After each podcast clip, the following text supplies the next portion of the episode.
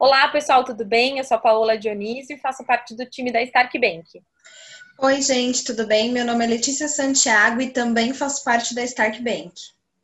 Você está acompanhando mais um episódio da série Stark Bank Entrevista, uma série digital que tem como objetivo receber grandes empreendedores brasileiros para um grande bate-papo, onde eles vão compartilhar com a gente suas histórias, desafios, oportunidades e principalmente o que significa ter uma mente empreendedora. No episódio de hoje, estamos recebendo ela, Manuela Mitchell, formada em economia pela Universidade de São Paulo e especialista em empreendedorismo pela Universidade de Stanford. Manuela viu uma oportunidade de transformar a experiência das pessoas com a saúde, decidindo então cofundar a Pipo Saúde. Manuela, é um prazer ter você aqui com a gente no Stark Bank Entrevista. Seja muito bem-vinda. O prazer é todo meu. Obrigada pelo convite. Manuela, é, conta pra gente, como que surgiu a ideia de criar a Pipo? Eu costumo dizer que a minha jornada empreendedora, né, a minha e dos meus cofundadores, ela não foi muito epifânica, né? O que isso significa? Não é que a gente estava um dia numa fila de banco, a gente falou, nossa, quero fazer um banco digital. Né? É, a gente teve uma jornada muito mais, assim, é, de pequenas mudanças. Então, em 2018, a gente começou uma empresa chamada Cels, é, que era ainda no setor de saúde, mas mais relacionada a pagamentos de contas médicas de saúde, uma coisa super específica. Por N motivos ela não deu certo, mas a partir dessa empresa que deu errado, a gente foi meio que pivotando o nosso caminho até chegar na Pipo em 2019. É, e a gente está literalmente hoje faz aniversário de um ano de Pipo. Então a gente está um ano fazendo o que a gente faz hoje, que é basicamente ajudar empresas a comprar e gerir benefícios de saúde da melhor maneira. Parabéns, então, pelo um ano de Pipo. Obrigada. Antes até da gente entrar na conversa de mais específica sobre a Pipo e a sua trajetória empreendedora, vale destacar que mulher na tecnologia e empreendedora é difícil de encontrar. Claro que temos grandes nomes e a gente fica feliz de ver grandes mulheres representando a nossa categoria é, nessa jornada, mas eu gostaria de saber de você. A gente gostaria de saber se você sofreu algum tipo de preconceito por ser mulher, cofundadora, empreendendo. Vamos lá, não, eu também fico muito feliz de ser mulher, assim. Eu, particularmente, acredito muito no poder de representatividade, né? Então, é, eu acho que mais mulheres em cargos de liderança, em cargos de empreendedorismo, estimulam outras mulheres e acho que cria-se uma dinâmica de ciclo virtuoso. É, quando eu comecei a Pipo, né, quando eu comecei a empreender, na verdade, há dois anos atrás, é, basicamente a Cris Junqueira do Nubank era a pessoa assim mais referência, né, a mulher mais referência na, na empreendedora e hoje já vejo outras várias mulheres como CEOs é, e fundadoras que me deixam muito feliz. É, sobre preconceito, eu não sei se sofri, pre... assim, eu vim do mercado financeiro, então é, antes de, de ter fundado a empresa, eu trabalhei oito anos no mercado financeiro e eu acho que lá era um ambiente onde o preconceito era muito mais latente do que eu vejo no mundo de tecnologia, mas o mundo de tecnologia ainda é bastante machista, assim é, pouquíssimos investidores, pouquíssimas investidoras mulheres, né? É muito uma cultura também de tem que ser duro, tem que ser que é uma cultura meio de impor essa quase que essa liderança masculina né, nas empresas, assim. É, eu acho que a gente está mudando e se conscientizando. É melhor do que já foi, mas ainda não é um, um meio igualitário, assim. E, Manuela, para você, o que é ter propósito profissional? Às vezes as pessoas falam, ah, eu preciso ter propósito para trabalhar, né? E o que é propósito, né? Você quer salvar o mundo? É, todo mundo... É, esses propósitos muito bonitos e muito ambiciosos, às vezes eu acho que nem sempre o seu trabalho pode te dar isso, né? Às vezes carreiras é, que vão te dar isso, são carreiras públicas, carreiras muito mais altruístas, vamos dizer assim. Então, eu acho que as pessoas às vezes usam propósito de uma maneira muito aspiracional, que às vezes até fica difícil as pessoas tangibilizarem o que é propósito. Eu acho que no final do dia, propósito é eu trabalho por um motivo, uma coisa que me dá orgulho, assim. Meu maior propósito na PICO hoje é, é, primeiro montar a empresa, né? Então, as pessoas que a gente contrata me, me deixam muito felizes, as coisas que a gente conquista, ver os nossos clientes felizes, com um serviço melhor. Eu acho que esse é o grande propósito que a gente tem hoje mudar como as coisas são feitas em saúde. É, E eu acho que a gente tem que desmistificar um pouco que propósito só é coisas ultra nobres de mudança radical de mundo, né? Acho que o propósito se faz no pouquinho a pouquinho. Acho que tem que encontrar propósito nessas coisas para se motivar. E 2020 não está sendo um ano fácil, né, para todo mundo. Todo mundo sentiu a chegada da pandemia. E como você tem sentido que a Pipo tem passado por esse momento de Covid-19? É, como propósito tem fortalecido, trazendo oportunidades para vocês da Pipo? Como está sendo uhum. esse momento é, para vocês? Legal. Eu acho que o, o Covid foi uma grande montanha-russa, assim, para a gente na Pipo, né? Em março, a gente tinha 10 clientes para fechar, nenhum fechou, a gente não fechou nenhum negócio em março, todos foram embora por motivos diferentes. Foi um mês que eu fiquei preocupada assim, sobre o futuro, mas acho que dali em diante a gente começou a ver bastante crescimento na empresa. E eu acho que a Pipa é muito privilegiada por ser uma empresa de saúde no meio de uma crise de saúde. Então, nenhuma empresa cortou o plano de saúde, por exemplo, porque, meu, o plano de saúde é super importante numa pandemia. É, então, a gente viu as coisas mais numa ótica de oportunidade do que de, de ameaça, vamos dizer assim. E a gente surfou uma onda muito boa, que é essa questão de a gente tinha plano de saúde na carteirinha física, a gente falava no saque, a gente consultava nosso médico pessoalmente. Teve uma digitalização de saúde exponencial, assim, né? É muito importante digitalizar sua carteirinha, digitalizar seu benefício, digitalizar sua consulta. E eu acho que a gente estava muito bem posicionado para ajudar os RHs e os funcionários daquelas empresas a digitalizarem um pouco da jornada de saúde deles. Então, para a gente foi uma grande oportunidade, a gente cresceu muito. Assim, a gente cresceu mais de 10 vezes nossa base de clientes desde março. Então, a gente hoje tem problemas, né, mais de crescimento, processos, assim, até mais do que problemas de hoje de escassez de cliente, que é o que muitas empresas é, têm vivido, né? Então a gente é muito privilegiado nesse sentido. Manuela, durante toda essa sua jornada empreendedora, durante sua carreira também, qual lição mais valiosa você aprendeu? Acho que são várias, assim, mas é, mas que resumir uma, né, ou duas, eu acho que é, acho que empreendedorismo é uma coisa que tem que se jogar muito de cabeça, assim, não existe empreendedorismo meio período, né? É, eu tentei por algum tempo fazer coisas paralelas na minha vida e se eu tenho que dizer uma coisa para as pessoas que querem empreender, meu, você tem convicção, se joga. A piscina não tá quentinha, ela é bem fria, mas se você nadar, eventualmente você chega numa, num lugar melhor, assim. Então, acho que é uma coisa que você tem que se entregar de corpo e alma, assim, porque ela é muito, muito demandante e a jornada empreendedora é muito solitária também. Porque você tem que tomar decisões difíceis, mais do que decisões fáceis, né? E é você que banca essas decisões, é você que colhe as consequências dessas decisões. É, mas eu acho que quando você olha pelo retrovisor também é uma jornada muito gratificante, né? Hoje que a gente fez aniversário de Pipo, quando você olha, você fala, caraca, tudo que a gente conquistou nesse um ano, que incrível, né? Mas em muitos pedaços do processo, às vezes você perde um pouco dessa perspectiva. Então é muito bom você estar tá super decidido e super obstinado, porque se você estiver meio que duvidando, trabalhando, empreendendo, a coisa mais fácil é você desistir e aí a chance de dar certo ela é bem baixa. E você sempre quis ser empreendedora, né? Porque como você falou, é uma coisa que precisa se jogar de cabeça, tem que estar tá decidido. Você sempre quis? Assim, eu não tenho aquela história de empreendedorismo é, que eu vendia sanduíche no colégio, sempre fui uma pessoa meio empreendedora. É, eu acho que eu sempre fui diferente, é, né? Mas eu não entrei no mercado de trabalho querendo empreender, né? É, tem uma história meio emblemática da, da minha mãe, assim, que ela sempre conta, que quando eu tinha quatro anos, a gente estava num, numa feira do colégio, tinha que falar o que você queria ser, e a maioria das pessoas estavam, tipo, ah, jogador de futebol, astronauta, bailarina, e eu falei que eu queria ser presidente do Brasil.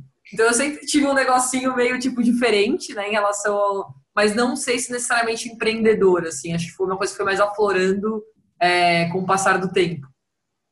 E o que mais te chamou a atenção, assim, quando você imaginou, acho que o empreendedorismo tá para mim, eu tô para ele e vou me jogando. Que que, qual foi o fio condutor? O que, que te levou? Uma coisa que me estimulou muito foi o momento de mundo que a gente vivia. Então, por exemplo, quando eu saí da faculdade, é, não tinha, né, tipo, ninguém via a carreira empreendedora como uma coisa nossa, né, esse é um lugar super bem sucedido. Quando você na faculdade era ah, mercado financeiro, consultoria, você tinha algumas opções, assim, que eram opções vistas como bem-sucedidas e definitivamente o empreendedorismo não estava ali. E aí, quando eu comecei a trabalhar com investimentos, eu investi em empreendedores. Então, a primeira coisa que me despertou foi, putz, eu acho as pessoas do outro lado da mesa muito mais interessantes do que eu. Aí depois, a segunda coisa que me despertou foi um pouco do mundo que a gente começou a viver, de tipo, cara, várias histórias empreendedoras super legais e fazer as coisas diferentes. E, e o que eu acho muito incrível de empreender no Brasil e na América Latina é que você não precisa montar uma rede social incrível, né? Você precisa fazer as coisas melhores do que elas já são feitas. Então, assim, é um empreendedorismo muito mais tangível, né? O nível é tão baixo, você só precisa dar uma experiência incrível para as pessoas. E essas coisas começaram a me estimular, nossa, tem tanta coisa para melhorar. Eu sempre, eu sempre fui uma pessoa que olhou para o setor de saúde, né? Na minha, na minha carreira inteira, então, por isso uma empresa de saúde. Então, várias coisinhas foram me levando para a jornada empreendedora, e aí quando eu vi, eu estava lá. e o que, que ninguém te contou sobre empreendedorismo que você aprendeu na prática, aprendeu fazendo? Putz, eu acho que a importância e a dificuldade de priorizar, assim, né? É, então, literalmente, quando você monta uma empresa, assim, do zero, você tem uma lista de to-dos infinitos, né? Tem que fazer tudo de tudo. Você tem que fazer uma marca, você tem que fazer um push comercial, você tem que vender, você tem que ter clientes, você tem que ter produto, tudo, né? É, e aí, não dá para você fazer tudo ao mesmo tempo. E aí, acho que o grande desafio, o grande aprendizado que eu tive é como que você é, olha para tudo isso e começa a fazer trade-offs entre as coisas. E aí tem um dos cofundadores da Pipo, que é o Thiago, que ele sempre fala, né? Você quer andar 100 centímetros numa direção ou você quer andar um centímetro em 100 direções diferentes? E eu acho que esse é o grande desafio de qualquer empreendedor qualquer profissional que está numa startup, não só empreendedor, porque você está na área de marketing, a área de marketing startup deve ter um trilhão de coisas para ser feitas, né? E como você escolhe as suas batalhas, onde está uma hora ROI, onde estão os testes que são dignos de ser, serem feitos. Eu acho que esse é o grande aprendizado da jornada, assim, que a gente vai até agora. E, Manuela, de modo geral, o que, que você acha que ainda precisa mudar na saúde do Brasil? Tanta coisa. É, mas é, eu acho que definitivamente a gente precisa ser mais ativo em relação à nossa saúde. O que eu quero dizer com isso, né? A gente, a gente, pessoas, empresas, a gente tem sido muito reativo. Então, quando a gente está doente, a gente vai no médico. É, quando a gente tem um problema, a gente levanta a mão, né? A gente não tem esse olhar ainda de prevenção, de, putz, meus dados de saúde estão aqui no telefone e eu quero acompanhar eles. É, eu vejo, por exemplo, no mercado de investimentos, todo mundo está lá olhando os investimentos, o gráfico, para onde vai, para onde vem. Em saúde, ninguém tem essa obstinação. É, então, acho que a gente precisa começar a olhar para nossa saúde com mais cuidado, assim, com esse olhar mais de antes de acontecerem as coisas, né? Tanto como empresa quanto como indivíduo, porque uma vez que estoura um problema, a chance de você conseguir fazer algo muito diferente, ela é baixa, né? Você vai tratar aquele problema. Então, essa mudança cultural, eu acho, é o principal desafio e coisa que tem que mudar na saúde no Brasil. E no mundo, não é só no Brasil, não.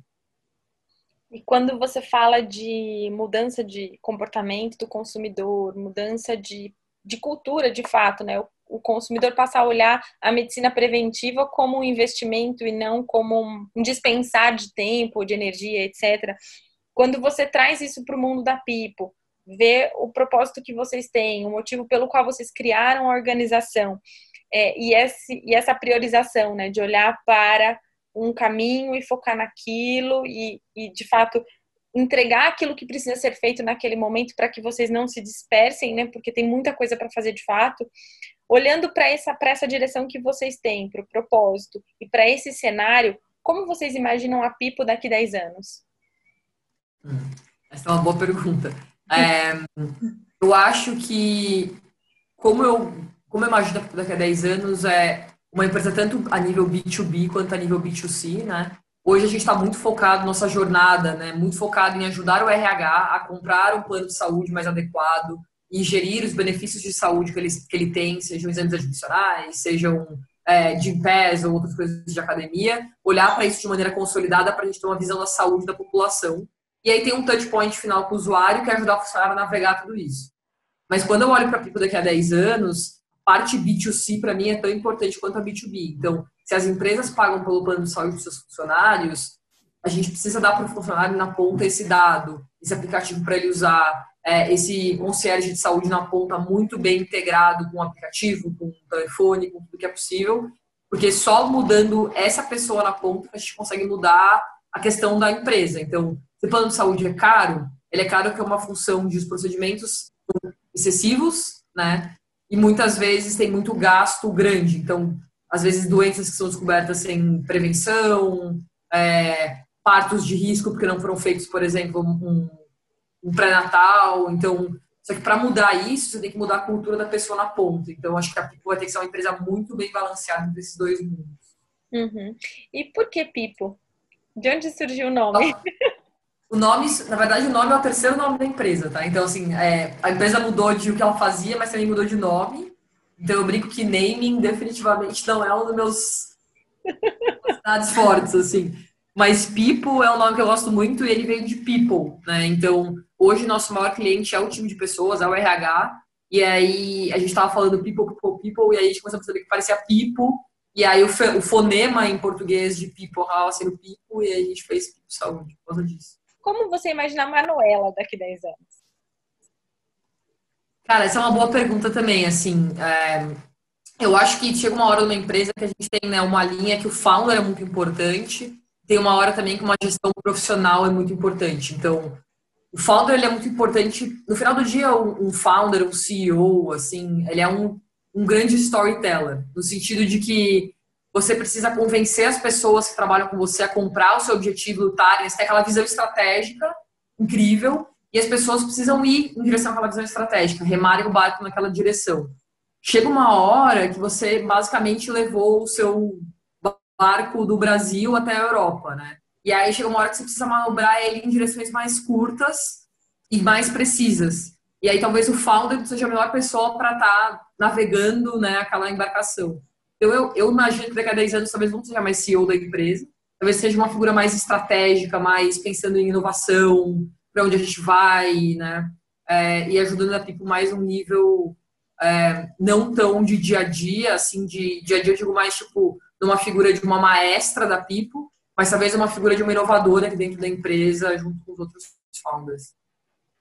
Sim, sim, esse papel do founder para CEO é algo que a gente vem discutindo em todas as outras entrevistas e, e a gente acaba perguntando sempre para o founder, né? Porque quando ele decide criar um negócio, ele tem uma cabeça de empreendedor, quero abrir algo que vai facilitar a vida de alguém, transformar a vida de alguém, e de repente ele se depara com gestão com pessoas uhum. e tendo que gerir uma organização pelo propósito, pela gestão de fato, pela liderança.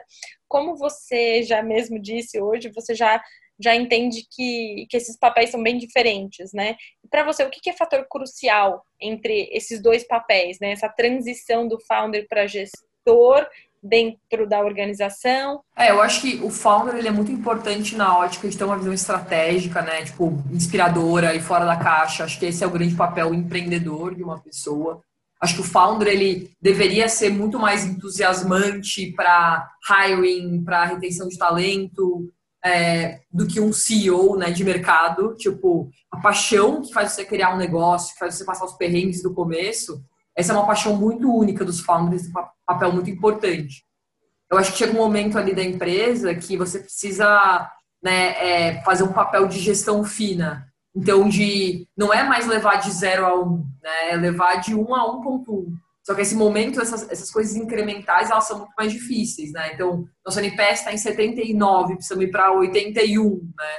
Então, esse, essas pequenas mudanças, elas precisam de muito mais maestria, assim, de execução talvez não é muito o que o founder é muito bom, né? Porque os founders geralmente, né, não sempre, mas geralmente vêm com menos bagagem operacional, é, menos história de gestão, menos história de liderança. Então, às vezes, esses dois mundos precisam se complementar em algum momento. É, tem empresas que tomam a decisão de, às vezes, botar um layer, né? O founder, os founders continuam como C-level, CEO, e aí tem um layer muito executivo entre elas. Por exemplo, o Nubank, né? Os founders continuam como founders sete anos depois, como, como C-level sete anos depois. Eu acho que é uma opção para Pipo aqui. Tem algumas empresas que os founders vão viram figuras mais estratégicas mesmo, de inovação, de fundraising. Tem pessoas que entram mais no dia a dia da gestão. mas eu acho sim que são papéis e, e skills diferentes, mas eu acho que eles têm que coexistir. Porque se vira muito corporativo uma empresa, né, muito cedo, uma empresa tipo uma startup, você acaba perdendo um pouco daquela magia que é o que drive as pessoas a tomarem o impulso de pularem no abismo, né? Porque uma startup é pular no abismo, é pular no sonho. Então, eu acho que essas figuras coexistem, coexistem numa startup, deveriam, pelo menos. Você gostaria de deixar uma mensagem para quem deseja empreender no Brasil ou para quem já está nessa jornada empreendendo no Brasil hoje? Boa. Acho que não desistam, né? É, é um caminho muito gratificante. Acho que sempre tem perspectiva do que vocês conquistaram. É, e assim, no que eu puder ajudar, contem comigo, principalmente mulheres empreendedoras. Eu acredito muito no poder da representatividade, então me coloco super à disposição para bater papo, é, e tentar ajudar nesse começo de jornada.